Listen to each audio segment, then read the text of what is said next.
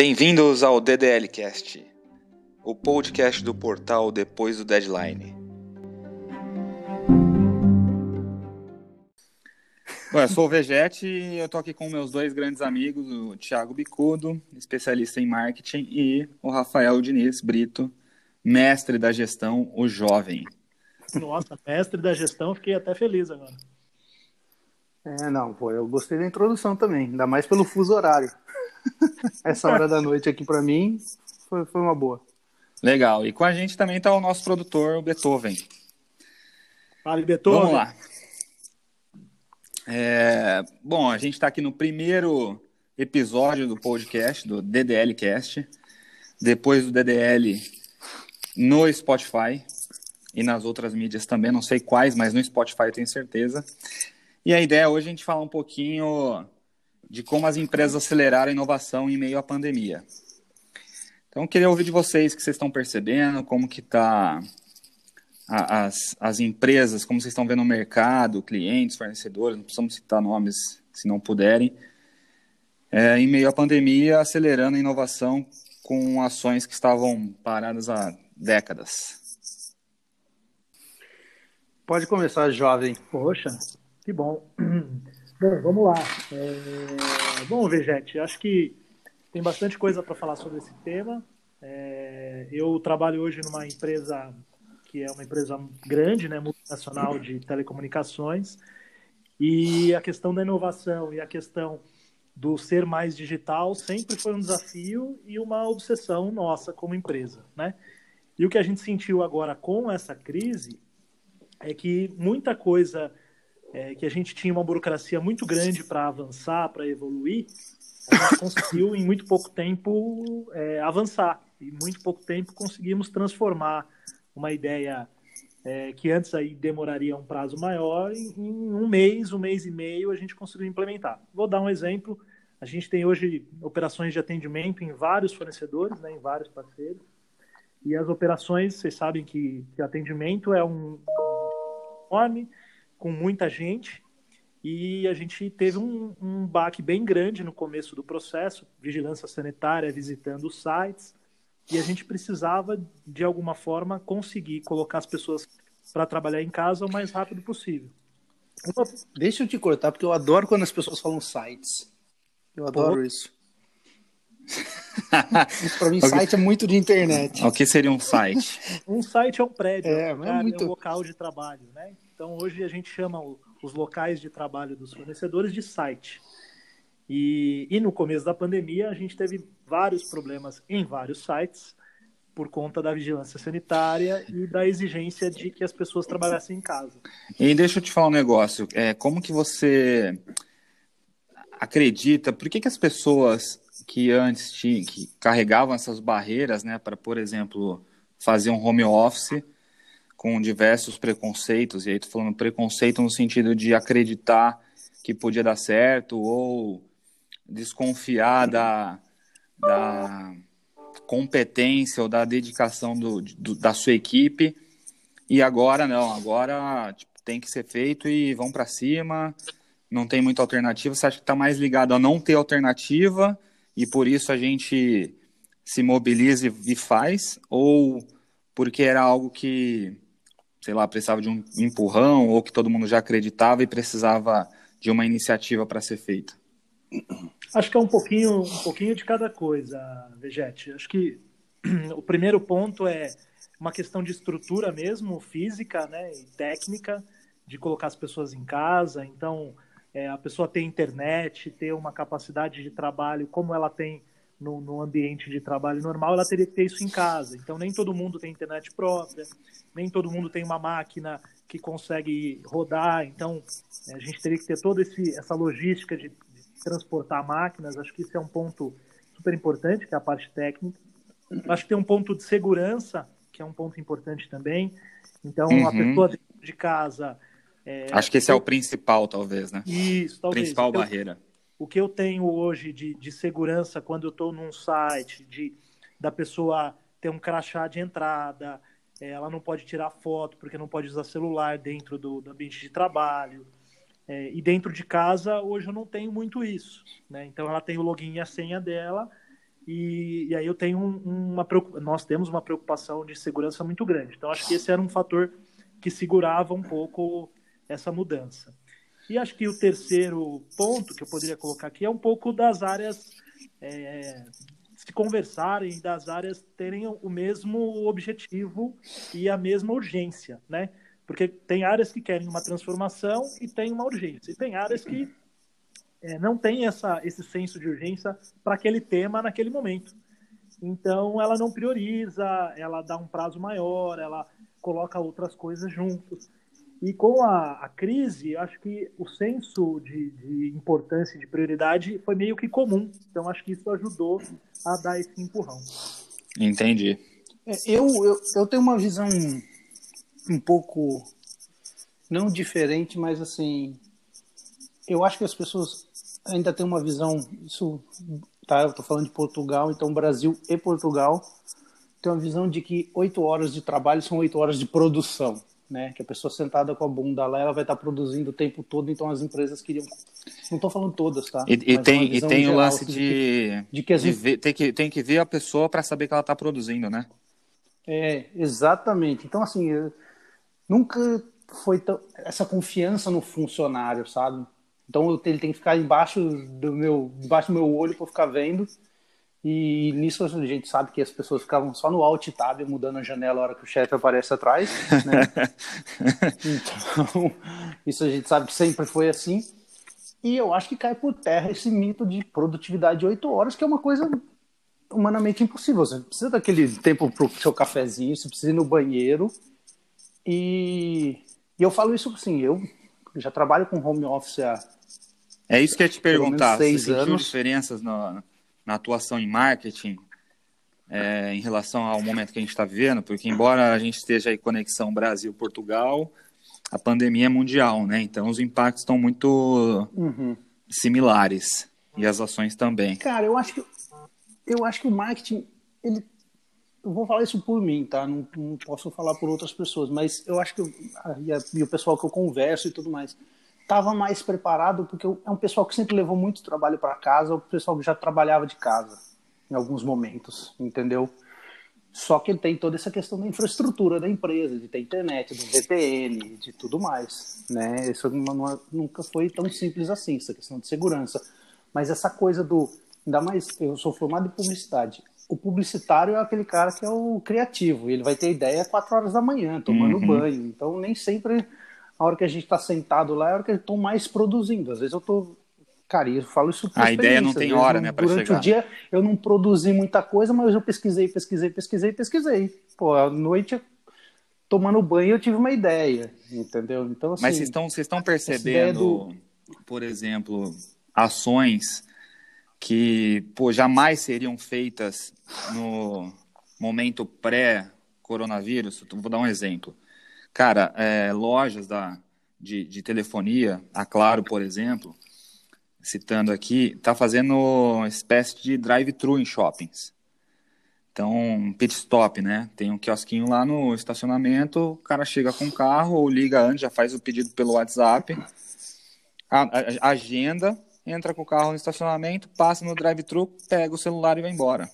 É, tem vários. Eu acho que é uma iniciativa que jamais pensaria em ser feito num momento comum e que eu acho que é demais assim conseguir atuar dessa é, forma. Eu, né? eu, vou te, eu, eu vou te dar dois exemplos aqui de Portugal, tá, Vezete? É, aqui tem bastante, tem uma rede que chama, do, que chama Continente, né, que eu, da Sonai, que é uma empresa gigantesca aqui em Portugal. Continente é um supermercado. Eles já trabalhavam com click and go. Uhum. Você fazia a compra e o cara ia para lá. Só que agora deu boom, entendeu? Tanto que você não consegue mais fazer compra assim né? Porque Portugal, por, por, mais que seja um país europeu muito e toda essa coisa desenvolvida e tudo mais, é um país tecnologicamente que tem muita coisa que está atrás do Brasil. Para você ter uma ideia, dois anos atrás o imposto de renda aqui é feito, podia ser feito na mão, hum. tá? E, e, as coisas aqui funcionam muito com correio, não com muito e-mail.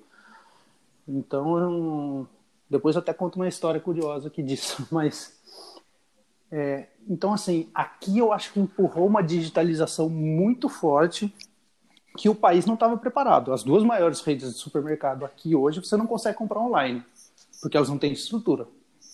entendeu? Mas os marketings de mídia social, de marketing de forma geral, ele continua atuando. Pesado, né? Cada só que migrou tudo é. para o digital. Só que migrou tudo para o digital. E eu tenho percebido é, em alguns setores, aí falando mais da, da área de vendas, também um pouco do marketing e tal, mas mais focado na, na parte comercial do negócio, é que o fato de das empresas serem obrigadas a fecharem as portas, né, temporariamente e tal, e, re, e redirecionarem as ações para o digital, para o e-commerce, muitas delas estão vendo que conseguem vender mais no e-commerce do que vendiam antes com as lojas abertas fisicamente. Então, eu acho que vem uma mudança grande de comportamento, embora eu acho que tem também uma cultura, falando mais de shopping, lojas físicas, né, do Brasil. Brasileiro a gente gosta, né? De um modo geral, o brasileiro gosta de shopping, né? Mas Sim. eu acho que há uma tendência aqui de cada vez menos lojas físicas, que são custos altíssimos, para uma migração no digital. E a gente vê empresas que pouco sofreram, né? Falar aí de Magazine Luiza, estava falando com o Brito ontem no briefing. Magazine Luiza, puta, tá disparando de vender, porque já estava no digital há muito tempo. Já fizeram lá a é, estruturação em 2013, 2014, se eu não estou enganado, com o turnaround. agora me fugiu o nome da pesquisa. Ela foi eleita como a marca mais bem vista, né? mais bem quista no meio da pandemia, é. Magazine Luiza. Pois é, e, e então já estava passos à frente, né? Como se uhum. imaginasse que algo pudesse acontecer. E agora está acontecendo com a Via Varejo, né? A Via Varejo estava passos atrás e sofreu muito para fazer esse. Está no meio de um turnaround, né? A empresa estava com um processo de reestruturação, mudou todo mundo lá dentro. E no meio desse processo de, de reestruturação, teve que fechar todas as lojas fizeram diversas ações, estão migrando tudo para o digital, revisa, revendo né, todas as, as ações de vendas e primeiro resultado do trimestre decolaram também. Então, talvez na, no pós-pandemia vão, vão repensar, né? Embora exista questões público-alvo aí. Eu até queria falar um negócio uma sobre dúvida. isso, porque sem cortar você, Bicudo, mas já cortando.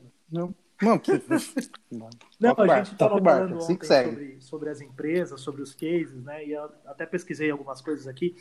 E na verdade, assim, é, acho que tem um ponto principal que é quem conseguiu se, se adequar à crise, né? Quem conseguiu mudar. E acho que as pessoas que, que conseguiram mudar com uma velocidade muito mais rápida, é, elas hoje já estão colhendo frutos e a gente ainda está no meio da crise. Ah. Né? Então eu tenho. Sim, tipo de, era engessado, dançou. É, eu tenho aquele tipo de perfil que é, entendeu o processo de mudança e já conseguiu mudar o seu fluxo e os seus processos de forma rápida. Eu tenho as pessoas que ainda ficaram meio descrentes. Poxa, será que vai mudar? Será que vale a pena eu investir, eu mudar o meu ramo de negócio? É, e aí elas demoraram um pouco mais e a gente tem o terceiro que ainda estão vendo o que, que, vai acontecer. E essas pessoas ainda estão paradas é, no, no, negócio antigo. E o mundo está rodando, né? Então, acho que tem, tem exemplos aqui. Eu peguei um... Até vou dar um exemplo de um... Não vou citar a empresa, mas o dono de uma scooter... Não, né? cita para a gente mandar o currículo depois, cara. Pô, verdade, né? É uma empresa. Tem que citar, cara. é a empresa Volts. É uma empresa que. Depois a gente pede é patrocínio. É, podemos pedir patrocínio, é uma boa, ao invés de mandar currículo, né? É uma Vamos boa. lá. Também é uma boa. Volts, patrocina nós. é, então, é uma empresa de scooter elétrica, né? Que ela tinha um showroom específico. E aí, com a pandemia, com a crise, não tem mais showroom. E aí o que, que o cara fez? O cara não tinha é, um, uma venda, um e-commerce muito forte. Na verdade, ele, ele, tinha começado há pouco tempo o e-commerce. Então ele virou totalmente o canhão dele para o e-commerce. E aí ele pegou os clientes que já tinham comprado a moto dele e criou um showroom virtual com a experiência de cada cliente. Então o cliente que tinha comprado a moto estava dando um testemunho, estava dando aí um, um, um testemunho sobre é, o uso da moto e, e, e, os benefícios e tudo mais. E ele fez isso muito rápido e conseguiu é, manter o negócio dele, manter o, as vendas como ele já estava fazendo. É, e assim, ele conseguiu se adaptar muito rápido à crise que chegou. Então, acho que é esse o, Muito show. esse é o ponto, né? Ele, ele conseguiu direcionar o negócio dele de uma outra forma, usando aí os meios digitais, com uma ideia nova, né? Colocar um showroom com os clientes, e deu muito certo. Deixa eu fazer uma pergunta para vocês. Viu? Você que tá tocando o barco hoje, mas eu vou. Não, mas essa é a dinâmica. É, Vamos lá. Essa coisa do. Pode, o que, que impactou isso para vocês de gestão e para vendas? Porque assim, eu sei que vendas tem muito do relacionamento, do tete a tete, do cara. Human to human. É, um né? amigo meu escreveu. Human to human. human, to human. É. eu li, li, isso recentemente. É, então, assim, você perde esse, um pouco, um pouco essa coisa do carisma da presença. Né? E eu acredito que isso tenha um impacto, mas seja possível contornar.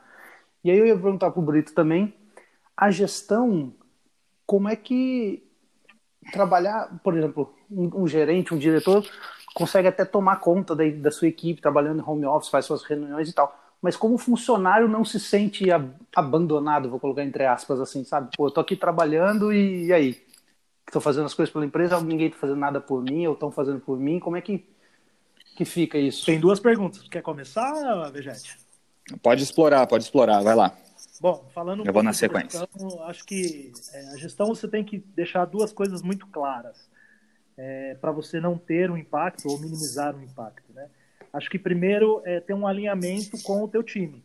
Então, o teu time precisa é, saber o que você espera, é, quais são as entregas importantes, o que tem que priorizar, é, acho que isso tem que estar muito claro. Né? Quando você não tem a visão do presencial, esse alinhamento é super importante. É, ah, precisa de um alimento diário? Tem pessoas que sim, tem pessoas que não, mas ter um alinhamento constante com as pessoas do time, eu acho que isso é fundamental. Tá? Esse é o primeiro ponto. Acho que os... É, os gestores estão tendo que se adequar. Sim, sim, exatamente.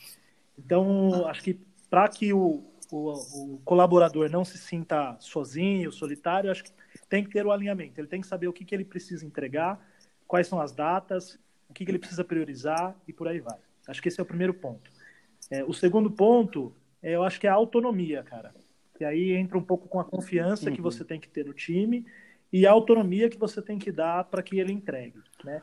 Quando você não está perto da pessoa, você tem que, tem que dar uma autonomia ou construir esse relacionamento para que a pessoa corra atrás né, e fale com as áreas e, e, te entregue o que você precisa. Então, se você é uma pessoa que hum. molda muito, é uma pessoa que a todo momento precisa ser do teu jeito, você não, não deixa a pessoa te trazer novas ideias ou sugerir, ou trazer...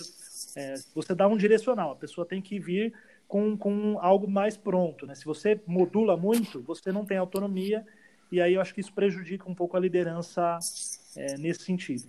Então, acho que os dois caminhos para evitar que o, o colaborador fique sofrendo ou sofra no momento de, de falta de presença, eu acho que é você ter um, um alinhamento claro do, das entregas e dar autonomia ao máximo que puder para as pessoas.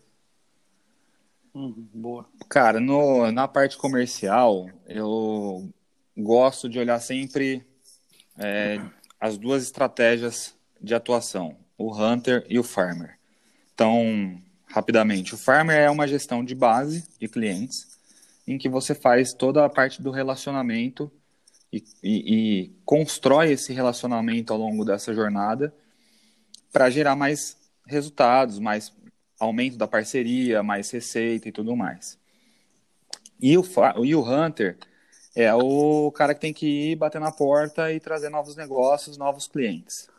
Então, eu acho que tem o Hunter vai, o Hunter vai fazer prospecção no site? Vai fazer prospecção no site, tá na, nas empresas, mas é isso aí, cara. É isso aí. E aí é o grande desafio, como e você conseguir abrir um. com uma indicação no site. Pois é, pois é. Isso é muito bom. Mas a, a, o grande desafio é, é conseguir abrir uma porta de para apresentar o seu produto, a sua marca, fazer o, essa, esse, essa primeira prospecção, né, engajar o, o, o, o, prospect, né, que a gente chama, né, que é o futuro cliente, uhum. de uma do zero sem olho no olho, né? Embora assim, as tecnologias que a gente tem hoje têm inúmeras para fazer uma videoconferência, mas é totalmente diferente de uma reunião presencial, em que tem diversos elementos que, que que suportam um desenvolvimento dessa relação para um futuro negócio, né? Então, o corpo fala, né? O corpo fala e tem um livro que também diz isso, né? é, a gente recomenda esse livro também, inclusive. Exatamente. E então tem esses dois, esses dois, é, essas duas estratégias comerciais que são completamente diferentes. Obviamente, você já tem no relacionamento é mais simples porque você já tem a confiança, então as reuniões e o dia a dia flui muito mais fácil com, com quem você já está se relacionando do que com quem você precisa gerar esse, essa confiança, enfim, construir esse relacionamento. Então, separando aqui, muito mais difícil para quem está atuando no Hunter é, fazer um negócio acontecer agora. Embora não seja impossível, a gente vai se reinventando, né? E as coisas vão. Como também os, o outro lado também está se, se adaptando a esse novo modelo, naturalmente é, o, o, o cliente que está do outro lado também cede mais e também se envolve mais agora nesse modelo de, de comunicação digital não presencial. E falando de, de outras, é, direcionando aqui para modelo de negócio, aí eu vou muito mais além, porque eu estou falando do, de novo, né, o cliente final, a pessoa física como consumidor e a pessoa jurídica como consumidor, né, o famoso que eu abordei lá no, no artigo, B2C e o B2B. Embora as relações humanas elas estejam presentes nos dois, o modelo de negócio são diferentes. Então, você conseguir atacar um cliente pessoa física para vender o seu produto é um, é um ponto complexo. Dei exemplo da Claro, de novo, né, com, com o drive-thru e outras empresas estão fazendo. E no, B2, no B2B, né, falando com uma empresa, isso já acaba se, sendo mais flexível no meu ponto de vista. Então, esses dois paralelos são fundamentais. E... Deixa eu te dar um dado curioso, Vegete, desculpa. Fala aí. É, que vocês estavam falando, do, você falou do B2C, eu lembrei. Do e-commerce aqui em Portugal, ele não tinha... Ele sempre rolou e tal, mas ele nunca é, ficou tão em voga igual no Brasil. No Brasil ele já funcionava melhor do que aqui. Aqui se comprava muito e ia retirar no lugar por um simples fato. Aqui os prédios não têm portaria. Entendeu? Uhum. Então a pessoa vinha, o correio aqui vem entregar, toca a campainha, não tem, ele vai embora. E no outro dia ele vem e vai embora. No terceiro dia ele deixa uma, um papelzinho, ó, vai lá retirar no correio. Então a entrega em casa aqui nunca vingou. Entendeu? É, mas você sabe que esse processo é igual aqui no Brasil, né? É, porque agora tá com as portais digitais aí também, né? É. Ele... O que tem algumas empresas estão já se movimentando e já estavam antes, não é de agora, é o processo de retira na loja, né? Então você consegue é, então, unir os dois agora mundos, né? a loja é, só exatamente, mas agora as lojas também não são o ambiente que todo mundo quer estar, tá, né? Não, é exato, mas fica... você pode montar Por isso que é, os centros... drive-thrus estão viram centros de distribuição, né? Mas isso é o melhor dos mundos, porque você no e-commerce tem um preço mais atrativo do que na loja física, uhum. a loja precisa manter os custos e naturalmente os preços são maiores do que no e-commerce. Se você pegar de, na maioria das empresas, você vai na loja, escolhe um produto, entra no e-commerce e está mais barato. Isso é óbvio em função Sim. do custo. Então, é, você juntar o melhor dos dois mundos, que é ter o um melhor preço e poder tirar o, o, o, produto na hora, é sensacional, porque também você não quer esperar 15 dias para receber um produto é, quando você comprou, você já quer recebê-lo na hora. Então, as empresas estão adotando. muito em loja, assim, ó. Falando no seu site está mais barato. E aí o vendedor na hora fazia mais barato para mim. É, então, mas tem, tem muitas empresas que não têm essa política, né? Então não, não uhum. consegue nem dar, dar esse desconto, né? Também é, é mais uma, um ajuste tecnológico do que, e, do que qualquer outra coisa. E não faria muito sentido, né? Você compra na internet um preço bem Sim. mais barato que na loja. Então, cara, você não consegue oferecer o mesmo preço, é estranho, você está vendendo o mesmo produto para o mesmo cliente por dois preços diferentes. Ah, mas é o canal, beleza, uhum. mas do ponto de vista do, da satisfação, da experiência do cliente, eu não acho muito legal. Ah, é. Embora eu entenda o, o motivo. E, e só dando um dado curioso. Só um, só um, ponto em relação a isso, sem querer cortar vocês. Fala aí. É, mas, de novo, vocês sabem, hoje tem dois exemplos da Amazon, não sei se vocês conhecem, e é bem legal em a relação Amazon a... conheço. É, mas esses exemplos. Eu, eu não, não sei quem é. A Amazon tem um. Tal de Jeff Bezos para virar trilionário. Hã? a Amazon tem um serviço hoje de entrega que é entrega sem ninguém em casa. Você tem, você compra, né, para quem usa muito a Amazon e compra produtos aí com, com certa frequência, você tem uma, uma fechadura específica, que é uma fechadura digital, então quem está buscando também uma fechadura digital serve, e é uma fechadura da Amazon, e o entregador tem um código e ele consegue entregar mesmo se você não estiver em casa. Ele abre a porta, deixa o produto e vai embora. E aí você tem o, o entregador tem o código, é um código temporário e você consegue receber o produto mesmo sem estar em casa. Esse é um serviço que já existe, tá? Sensacional. Uhum. E tem um outro conhecia. da Amazon também, que é assim, você consegue comprar um produto pelo site, escolher, fazer a, a escolha do produto pelo site e você vai retirar é, como se fosse num, num, Não é numa loja, mas é um lugar que, que tem. Esqueci o nome CD, agora. Centro de Distribuição. Isso, que aí Pode são, ser. são, são várias caixas, né? Com, com código, você vem com seu celular, coloca lá, o teu produto vai estar ali. Então, se você não quer esperar a entrega, se você não, não vai estar em casa naquela época, você pode fazer uma retirada presencial com um código dentro aí de, um, de uma caixa digital em um centro de distribuição específico. Esse serviço E já já tem, por que- exemplo, em Nova York e, e já funciona. Tem duas lojas da, da Amazon já em Nova York que tem essa função. Sei lá, você compra um tênis e vai retirar o tênis, é só colocar o celular. É isso- isso que eu ia dizer. É, já que a gente vai pedir patrocínio no final, eu vou citar a Nike, que tem um case bem Eu ia similar. falar exatamente isso. É, acho que a gente já trocou mensagens desse case e, e é espetacular, porque você comprar um tênis, de novo, né, cultura e tal, é, mas um tênis é bem particular de você experimentá-lo antes de comprar, né? E, e o case da Nike, se quiser complementar, fica à vontade, Bicudo. Mas a ideia é você escolhe dois ou três modelos, esse modelo vai para esse centro de, de distribuição, que tem a caixinha igual do case da Amazon, você vai, recebe uma senha, desbloqueia, retira os três tênis, experimenta, escolhe qual você quer, um, dois ou os três. O que você não quiser, você devolve na caixa lá, lacra, e automaticamente é debitado o seu cartão. Tem coisa mais espetacular que isso? Não tem, né? O- Não é, e aí, e aí eles vão, vão formando um banco de dados também, Demais. que aí você vai colocar só um tênis. Você fala assim, eu quero esse. Você chega lá, tem três. É, Porque tem os outros dois que tem a ver com o seu. Depois da análise de BI e de algoritmos e tudo mais, os caras vão sugerir tênis muito precisos que você também pode gostar. Cara, eu, eu sou fã da Nike, né? Capitalista sedento, como diria um amigo meu, é, desvairado. Mas o... tem tanta coisa pra gente falar da Nike, cara. Impressionante. Não vai dar tempo de falar hoje. Eu queria só dar um. Isso, isso aí eu um vou adorar dado. falar. Queria só dar um dado para complementar o, o case da Via Varejo. E falando da Via Varejo, é uma, uma- um grupo né, de, de grandes marcas do varejo, que é Cas Bahia, Ponto Frio, Extra e Barateiro. Acho que tem mais algumas outras marcas ali dentro, Cassino e tal. E, Quando a gente for pedir o patrocínio para eles, a gente estuda um pouco mais. cara, e são, e tem que ver um patrocínio grande, né? Porque são quatro marcas, né?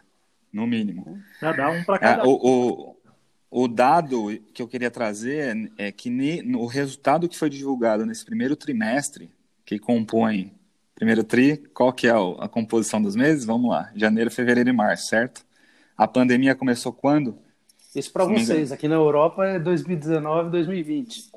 o, É. o ano aqui é Pois setembro, é. outubro, novembro. Então ano aqui, e ó, ano fiscal é bem diferente. é. Mas a pandemia, vamos colocar que começou em fevereiro, né? Janeiro para Hum. fevereiro e, fe... Março. março se alastrou, né? Exato. Março se alastrou.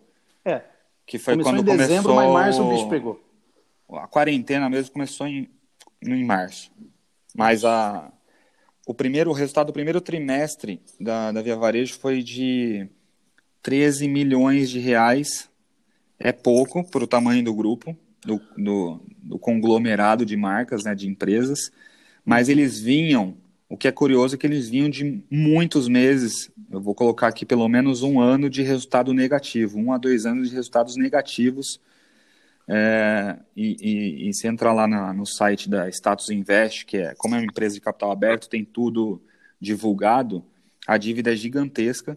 Eles estão nesse processo de reestruturação e no meio uma, da pandemia, com todas essas ações que eu, que eu citei de, do e-commerce, digitalização dos processos e tal, no, no momento mais in, inesperado possível, eles revertem um lucro de 13 milhões no, num TRI de 2020. Então, é um resultado bem expressivo para o momento, né?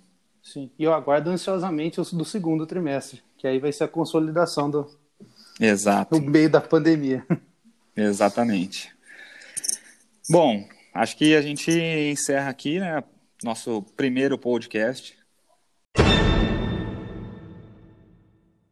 Ah, Muito legal esse bate-papo.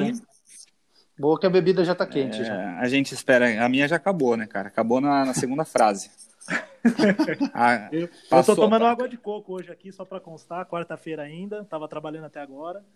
A minha cerveja passou a abertura, já, já tinha acabado já, cara. Né, apresentei vocês, acabou a cerveja. Então é, vamos pedir, eu, vamos eu hoje pedir. comprei o... até um Guaraná aqui para tomar em homenagem ao vamos Brasil. Vamos pedir o patrocínio, então? vamos, pedir, vamos pedir os patrocínios? Vamos, vamos pedir. Então vamos lá, patrocínio para Claro Brasil, Volts, Magalu, Via Varejo, e aí patrocínio são de todas as marcas, Amazon, Patrocínio bom, hein, da Amazon. Já pensou em estampar lá a marca da Amazon no, lá no, Nike, no portal do DDL? Exato, e Nike, né? Para mim, a, o, o, grande ícone desse primeiro podcast. É, assista um quinto episódio do The Last Dance, você vai entender Nike e Adidas. Exato, cara. Eu tô, eu tô pensando em assistir de novo a série, porque ela é fantástica. Eu preciso terminar do, a série do a minissérie do Bill Gates também que é sensacional e depois eu vou escrever sobre sobre ela no nosso portal lá como indicação de, de séries. É, isso é bom, isso é legal. Espetacular. Falou, Bill Gates gente. trabalha com vírus desde 1995. Cortou. Cortou. O Beethoven tá, o Beethoven tá calado e aí de repente ele quer falar e aí ele corta as É. É porque a piada foi muito ruim, então ele deu um mute. Ah, entendi. Não quer repetir então, é isso? Vamos deixar não, essa deixa quieto. depois? Deixa vamos, depois. vamos encurtar o trabalho do Beethoven, né? Não vai precisar tirar é. nada do áudio. Segue o jogo. Então fechou, Pede gente. a conta. Pede a conta. Grande abraço e até o próximo episódio do nosso DDL Cast. Boa, valeu senhores. Boa, valeu.